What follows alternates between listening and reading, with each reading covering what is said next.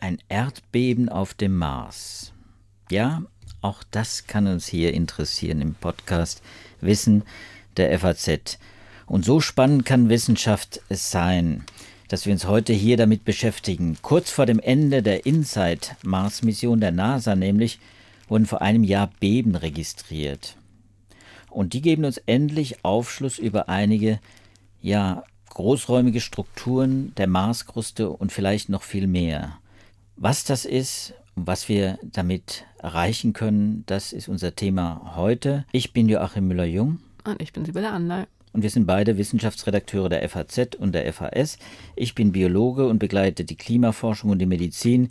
Sibylle ist Astrophysikerin und Philosophin. Ja, und Sibylle, jetzt erklär doch mal, warum ein Erdbeben auf dem Mars äh, ja. uns interessieren muss und was uns das an zusätzlichem Wissen über vielleicht die Planetensysteme, vielleicht die Galaxien, vielleicht auch unsere eigene Erde bringen kann. ja, da muss ich dich enttäuschen. Also über Galaxien und den Urknall und so weiter steckt da wenig drin. Ist natürlich trotzdem ein sehr schönes Thema. Eigentlich würde man wahrscheinlich eher Marsbeben sagen als Erdbeben auf dem Mars. Ähm, da stolper ich allerdings auch immer drüber. Aber ja, Beben auf dem Mars die sind deshalb sehr wertvoll, weil sie Informationen liefern über den inneren Aufbau des Mars. Und den wollen wir deshalb kennen, weil er wiederum Informationen beinhaltet über die Entstehung und die Entwicklung des Mars. Und das interessiert uns natürlich, weil wir wissen wollen, wie unser Sonnensystem entstanden ist, wie die Planeten entstanden sind, wie sich Erde und Mars unterscheiden. All diese Dinge, die stecken da drin. Und deshalb will man wissen, was sich im Inneren des Mars befindet. Und das wusste man eben lange Zeit nicht. Äh, bis vor kurzem wusste man das nicht. Die InSight-Mission der NASA, die wurde 2014 angekündigt, ist dann 2018 gestartet und die hat sich genau das zum Ziel gesetzt, endlich das Innere des Mars zu entschlüsseln. Zitiert wurde der Chefwissenschaftler Bruce Bennett vom JPL in Pasadena zu Beginn der Mission mit dem Ausspruch, dass sich quasi im Inneren des Mars unterhalb von fünf Metern bislang noch ein schwarzes Loch befindet. Also man wusste wirklich sehr, sehr wenig über den Mars. Zum Beispiel wusste man nicht genau, wie der Kern des Mars aussieht. Also Planeten sind ja, Gesteinsplaneten sind ja geschichtet. Man hat zuerst den Kern, dann hat man den Mantel und obendrauf die Kruste. Und ähm, all das genau zu verstehen, also welche chemischen Zusammensetzungen diese verschiedenen Bereiche haben, wie groß sie sind, beim Mars verbunden mit der Frage, warum der kein Magnetfeld mehr hat, warum der Mars keine Plattentektonik hat. Ähm, all das wollte man rausfinden. So, deshalb wurde Insight gestartet wie gesagt, 2018 äh, mit drei Instrumenten an Bord.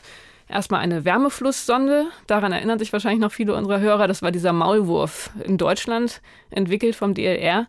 Der sollte fünf Meter tief in den Marsboden gehämmert werden, um den Wärmefluss aus dem Inneren des Mars auszumessen, was natürlich wichtig ist.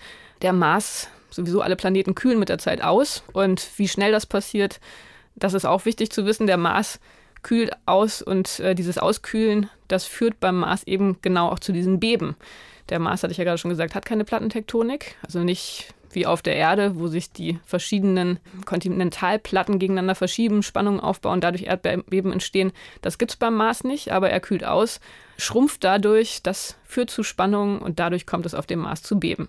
So, und um das besser zu verstehen, hatte man diese Wärmeflusssonde mitgeschickt und das wissen wahrscheinlich noch alle, das waren ja damals herzzerreißende Szenen, wie immer wieder auf dieses Anfangsstück gehämmert wurde und immer wieder neue Versuche ausprobiert wurden und es hat nicht funktioniert. Der Marsboden war einfach zu störrisch. Das wurde dann nach zwei Jahren aufgegeben. Das heißt, diese Wärmeflusssonde, die hat leider nicht funktioniert. Ähm, dann gibt es noch ein Radioexperiment bei der InSight-Sonde und das, was jetzt heute unser Thema ist, ein Seismometer, also ein Messgerät, um die Beben auf dem Mars zu messen. Und das war letztendlich ja eigentlich auch das, das Instrument, was am zentralsten war und ist, weil das eben genau diese Informationen über das Innere liefern kann. Aber da gab es dann auch ein Energieproblem, ne? Genau, es gab auch zunächst ein Energieproblem. Dieses, äh, dieser Lander, also diese Landesonde, hat zwei große Solarpaneele. Ich glaube, insgesamt ist das sechs Meter breit, dieses Gerät. Und da war dann schon relativ früh das Problem, dass es zu Stürmen kam und Sand auf diese Solarpaneele gebracht wurde. Und das wurde immer schlimmer. Also diese Stürme, die waren äh, leider nicht so beschaffen, dass sie den Staub auch wieder weggeweht hätten. haben dann einfach nur die Stromversorgung nach und nach herabgesetzt. Und das ist jetzt letztendlich, du hattest es schon erwähnt, auch der Grund, weshalb das Ende der Mission naht. Jetzt mittlerweile ist da so eine dicke Staubschicht drauf, ähm, dass es wirklich ein Problem ist, die Instrumente noch mit Strom zu versorgen. Also aktuell können die immer nur alle paar Tage äh, betrieben werden. Die brauchen lange Ruhephasen, um mit dem Strom, der noch generiert wird, irgendwie klarzukommen. Ja, das ist immer wieder ein Problem, diese Staub auf den Solarpanels. Man fragt sich ja, gibt es da noch keine Technologie, um diese Panels äh, freizuhalten von dem Staub, so eine Art Selbstreinigungssystem? Es sind so viele wahnsinnig spannende Optiken entwickelt worden und Messsysteme, du hast jetzt schon einige genannt. Mm. Ich finde das immer wieder faszinierend, dass man dann es nicht schafft, so eine Art Scheibenwischer für Solarpanels zu entwickeln, die mal schnell äh, über, den, über den Batteriebetrieb. Äh, ja, das wäre wahrscheinlich nochmal eine eigene Podcast-Folge, da mal nachzuforschen, was da genau das Problem ist. Aber bei Insight ist es leider nicht installiert worden. Insofern jetzt, äh, wie gesagt, nach vier Jahren, vier Jahre nach dem Start, haben wir da tatsächlich ein Problem mit der Pro Stromversorgung. Aber, und das ist ja heute unser, eigenes, äh, unser eigentliches Thema, in der Zeit dazwischen gab es jetzt einige spannende Ergebnisse. Vielleicht, äh, bevor wir dazu kommen, ein paar allgemeine Worte zur Seismologie, wie das funktioniert. Erstmal ist es natürlich was Besonderes, nach Beben auf fremden Himmelskörpern zu suchen. Das ist überhaupt auch noch nicht so oft passiert. Die Apollo-Missionen, die haben fünf Seismometer auf den Mond gebracht. Ähm, da gab es viele Ergebnisse, die auch immer noch ausgewertet werden. Auf dem Mars hatte man es auch schon mal versucht mit den Viking-Ländern, das war 1975. Ähm, aber das eine Seismometer funktionierte nicht und das andere lieferte keine zuverlässigen Daten. Also insofern Mars noch Neuland. Grundsätzlich ist es halt so, man hat irgendwo einen Bebenherd. Also von irgendwo gehen diese Erschütterungen aus und die pflanzen sich dann durch den Planeten fort. Und dann gibt es zwei verschiedene Arten von Wellen, die man misst. Auf der einen Seite die Raumwellen, die sich durch den gesamten Planeten hindurch fortpflanzen. Und die haben wieder verschiedene Anteile das ist jetzt vielleicht ein bisschen so physikalische Information, die nicht alle interessiert, aber es gibt Longitudinalwellen, also Druckwellen, und es gibt Transversalwellen, also Scherungswellen, und die bewegen sich unterschiedlich schnell fort. Und ähm, diese verschiedenen Geschwindigkeiten, die beinhalten schon mal einige Informationen, die man auswerten kann. So, das sind die Raumwellen, also wie gesagt, die sich durch den Planeten fortpflanzen. Und dann gibt es aber noch eine andere Art von Wellen, das sind die Oberflächenwellen. Und die heißen so, weil sie sich tatsächlich nur über die Oberfläche fortbewegen. Das ist auch das, was man hier auf der Erde bei den Erdbeben vor allem spürt. Ähm, und die laufen dann um den Planeten herum. So, und diese verschiedenen Typen von Wellen, die hatte man auch, auch auf dem Mars erwartet. Die Raumwellen, die erlauben einem im Prinzip den Ursprungsort der, der Marsbeben festzulegen oder allgemein der Beben festzulegen. Allerdings braucht man dafür mehrere Messstationen. Man muss also von verschiedenen Richtungen aus messen, um den Ort festlegen zu können. Und das ist ein Problem bei der Inside-Mission. Man hat halt einfach nur einen Länder, ein einziges Messinstrument. Und insofern funktioniert das mit dieser Triangulationsmethode mit den Raumwellen nicht. Gleichzeitig muss man aber natürlich schon auch wissen, wo das Beben herkommt, um die Informationen komplett auswerten zu können. Und da hat sich das Insight-Team überlegt, dass sie für diese Ortung der Erdbebenherde die Oberflächenwellen nutzen könnten. Also die, die an der Oberfläche über den Planeten herumlaufen und dann aus den Laufzeitunterschieden den Ort rekonstruieren können. Also das war der Plan. Insight sucht nach Raumwellen und nach Oberflächenwellen. Um die Marsbebenherde zu identifizieren, wollte das Team Oberflächenwellen nutzen. Jetzt war das Problem zu Beginn der Mission, es gab keine Oberflächenwellen. Es wurden 1300, glaube ich, ist die aktuelle Zahl, relativ schwache Marsbeben registriert. Anhand von sind Raumwellen? das jedes Mal Beben oder sind das dann auch Bewegungen, die registriert werden? Die Sonde steht ja da fix, aber die ist nicht, die hat kein Fundament, die ist nicht einbetoniert, die ist, hm. die steht nicht wie eine Erdbebenstation auf der Erde so fest da. Also da müssen ja auch relativ kleine Erschütterungen, die Windbe durch Windbewegungen oder durch ja, Gesteinsbewegungen wahrscheinlich verursacht werden, auch mit einberechnet hm. werden. Ja, das ist natürlich ein Riesenproblem und das ähm, ist gut, dass du das ansprichst, weil das am Anfang äh, also nach einer ersten erfolgreichen Messperiode in der Tat auch ein ernsthaftes Problem war, dass da die Winde so stark waren, dass die Daten nicht mehr verwendet werden konnten. Also die, der Länder wurde dann durch den Wind so geschüttelt, dass ähm, letztendlich das Instrument, das zwar durch so eine Glocke geschützt ist, aber dann trotzdem keine zuverlässigen Messwerte mehr generiert hat. Das wurde dann aber äh, besser mit der Zeit und ähm, letztendlich, wie gesagt, hatte dann Insight es auch tatsächlich geschafft, 1300 relativ schwache Beben zu registrieren, aber so die ganz starken Beben mit Magnituden 4 bis 5, auf die man gehofft hatte, die dann auch diese Oberflächenwellen generiert hätten, die sind ausgeblieben. Und das war die erste große Enttäuschung, dass man insofern das nicht sieht, was man erwartet hatte. Die Frage war so ein bisschen, warum gibt es nicht diese starken Beben? Man hat dann die Wissenschaft auf der Grundlage der schwächeren Beben gemacht, aber das war halt immer so ein bisschen das Problem. Es gab eben nicht die Oberflächenwellen, auf die man eigentlich gesetzt hatte. So, und jetzt kommt die aktuelle neue wissenschaftliche Veröffentlichung zum Tragen, denn, du hast es schon eingangs gesagt, vor einem Jahr hat sich das nun endlich verändert. Am Weihnachtstag, 24. Dezember 2021, gab es endlich ein Maßbeben, das stark genug war, eben auch Wellen auf der Oberfläche zu erzeugen. Und das Interessante war, dass ähm, dann parallel andere Wissenschaftler von einer anderen NASA-Mission, einer Satellitenmission, auf Bildern der Marsoberfläche gesehen haben, dass an diesem Tag tatsächlich etwas passiert ist. Und zwar gab es an dem Tag einen Meteoriteneinschlag. Und diese beiden Informationen, die konnten dann zusammengebracht werden. Der Meteoriteneinschlag konnte als Ursache für dieses recht starke Marsbeben identifiziert werden. Und die Ergebnisse, die wurden jetzt veröffentlicht und analysiert. Und das ist natürlich ganz spannend, weil auf der einen Seite viel über diesen Einschlag abgeleitet werden konnte und auf der anderen Seite jetzt endlich, ähm, und auch das hattest du schon eingangs erwähnt, Informationen über das Innere des Mars generiert werden konnten, die vorher einfach noch fehlten. Also, was man jetzt über den Einschlag weiß, wie gesagt, Weihnachten 21 stattgefunden um 18.49 Uhr lokaler mittlerer Sonnenzeit. In einiger Entfernung vom Inside Lander, 3460 Kilometer entfernt. Die Magnitude war äh, größer als vier tatsächlich wie gesagt, ein starkes Beben. Der Körper, der ähm, eingeschlagen ist, war fünf bis zwölf Meter groß und hat einen Krater hinterlassen, der 150 Meter breit und 21 Meter tief ist. Also schon durchaus wirklich ein großer Einschlag. Auf der Erde würde der Einschlag von so einem Körper durch die Atmosphäre allerdings abgefangen werden. Also der würde verglühen, da würde nichts passieren. Aber auf dem Mars ohne Atmosphäre gibt es dann schon eine ziemliche Wunde in der Oberfläche. Oh, jetzt verwirrst du mich, Sibylle. Ohne Atmosphäre heißt sehr dünne Atmosphäre. Sehr dünne Atmosphäre. Sehr dünne Atmosphäre. Genau. Also nicht dick genug, um so einen Meteoriten durch Reibung abzuschmelzen, während er schon runterfällt. Aber natürlich, es gibt eine dünne Atmosphäre und die Spuren der Stoßwelle, die der Meteorit bei seinem Flug durch die Atmosphäre ausgelöst hat, die sind auch auf der Oberfläche noch zu sehen. Also all das wurde jetzt von den Wissenschaftlern analysiert und ausgewertet. So, und die Daten, die dann daraufhin bei dem Lander ankamen, also beim InSight-Experiment, die zeigen, wie gesagt, wirklich diese Oberflächenwellen, die in verschiedener Richtung um den Mars herumgelaufen sind. Und das Tolle daran ist jetzt, dass man zum ersten Mal wirklich insofern global etwas über die Oberflächenstruktur des Mars aussagen kann. Also wie ist die Marskruste insgesamt beschaffen? Vorher hatte man nur Messungen unterhalb des Inside-Landers. Also nochmal zur Erinnerung, vorher waren es immer nur die Raumwellen, die durch den Mars, durch das Innere sich hindurch fortgepflanzt haben. Insofern konnte man nur was über die Schichtung direkt unter dem Inside-Länder sagen. Aber es ist ja immer das Problem, wenn man nur eine Messung hat, man weiß nicht, ist das typisch, was man da sieht, oder ist das vielleicht ja irgendeine komische Anomalie. Und in der Tat, an der Stelle hat man jetzt gesehen, der Länder steht eben nicht auf typischem Terrain.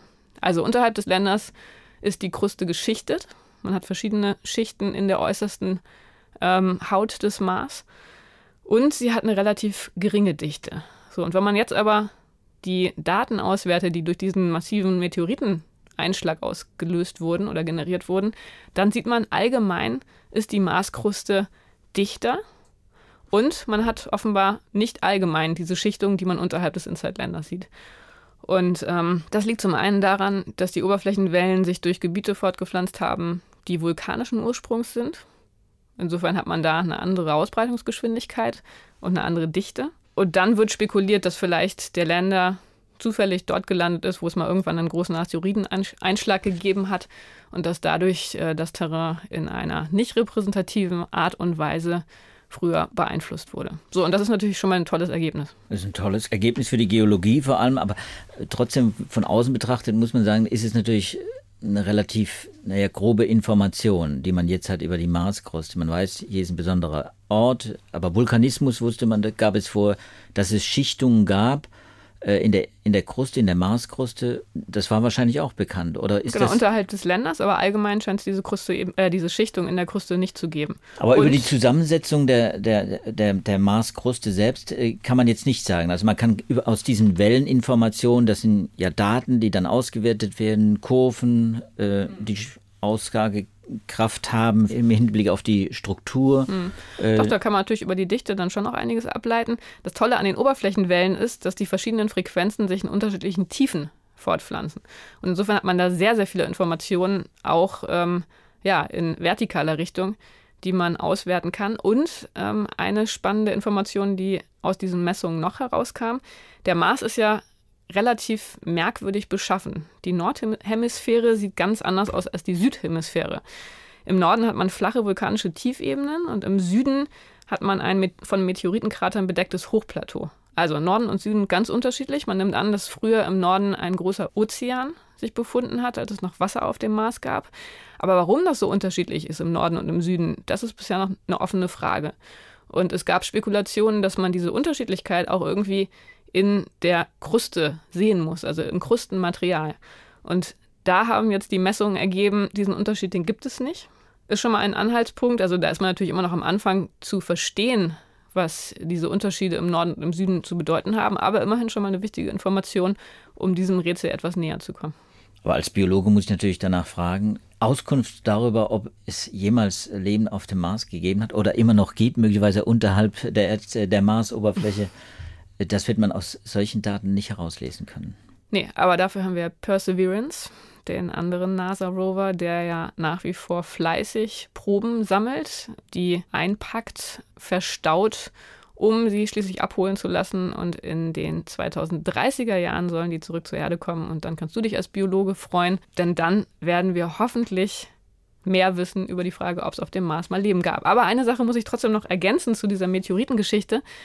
Das äh, Spannende war, dass man, nachdem man diese Daten, die durch den ersten Meteoriteneinschlag am 24. Dezember generiert wurden, also seit man das äh, gefunden hatte, hat man den Rest der Daten auch nochmal nach ähnlichen Ereignissen durchsucht. Also hat man in den Daten von InSight vielleicht noch andere Beben, die durch Meteoriteneinschläge ausgelöst worden sein könnten. Und in der Tat ist man fündig geworden. Und man hat noch einen zweiten Einschlag gefunden, der ist am 18. September 21 passiert, bisschen weiter weg von InSight als der Weihnachtseinschlag. Trotzdem auch ein 130 Meter großer Krater, also auch nicht ganz klein.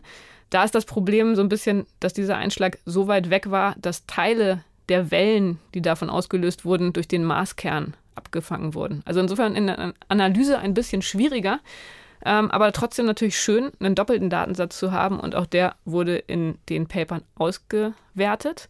Und ähm, jetzt im Zuge dieser der Bekanntgabe dieser Resultate wurde noch angekündigt, dass es endlich auch noch ein weiteres starkes Maßbeben gegeben hat, der Magnitude 5 jetzt in diesem Jahr. Also das heißt, da gibt es einige Daten, die die Wissenschaftler auswerten können, über die sie sich freuen können. Und das ist sehr, sehr tröstlich, denn du hast es schon erwähnt, die Mission steht kurz vor dem Ende.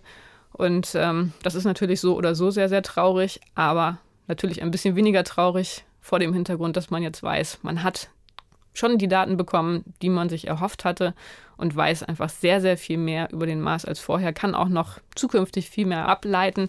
Das ist ja bei diesen Missionen immer so, dass die Datenanalyse viel, viel länger dauert als die Missionen selbst. Sieht man irgendwelche Schlüsse aus der Beobachtung, dass einfach viel weniger Erdbeben passiert sind, schwere Erdbeben, als man erwartet hat? Ja, das ist natürlich ein bisschen schwer zu erklären, woran das liegt. Also soweit ich weiß, hat man da jetzt auch noch keine abschließende Erklärung man hat ja jetzt gesehen, also es ist ja doch auch ein ähm, stärkeres, hat sich jetzt noch ereignet, das kann natürlich auch immer irgendwie Pech sein. Der ist ja erst seit 2018 da, dann gab es zwischendrin diese Probleme mit den Winden. Muss man mal gucken, wie repräsentativ das dann auch in zeitlicher Hinsicht ist. Aber klar, das ist auch eine offene Frage und eine wichtige Frage zu verstehen, woher das kommt. Und auch da passiert noch viel in der Analyse. Flankierend ist noch ein anderes Paper rausgekommen, das eben diese schwachen Maßbeben analysiert hat.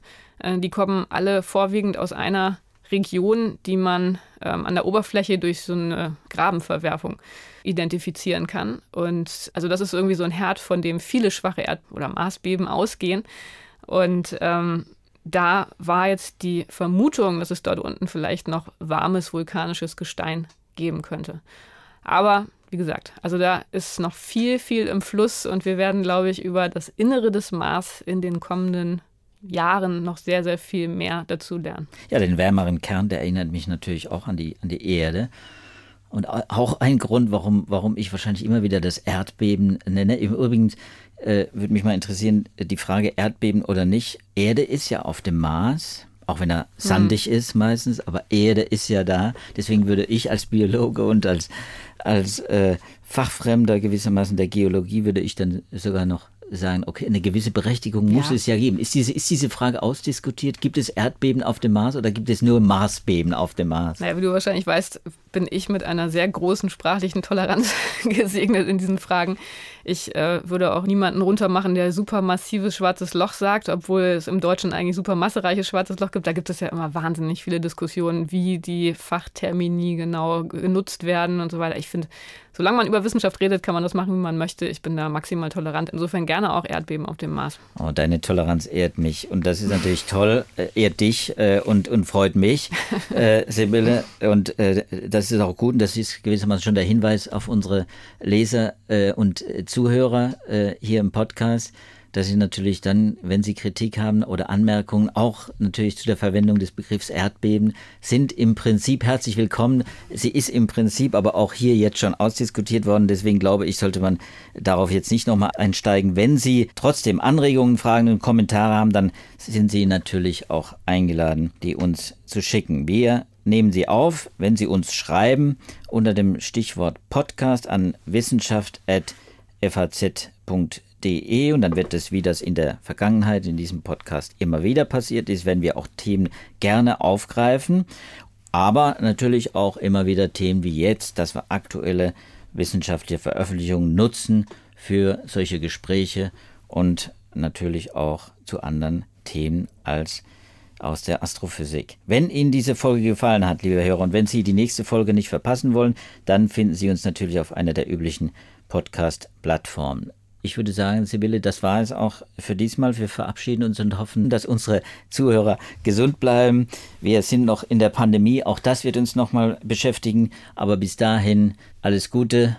Bleiben Sie gesund. Tschüss. Tschüss.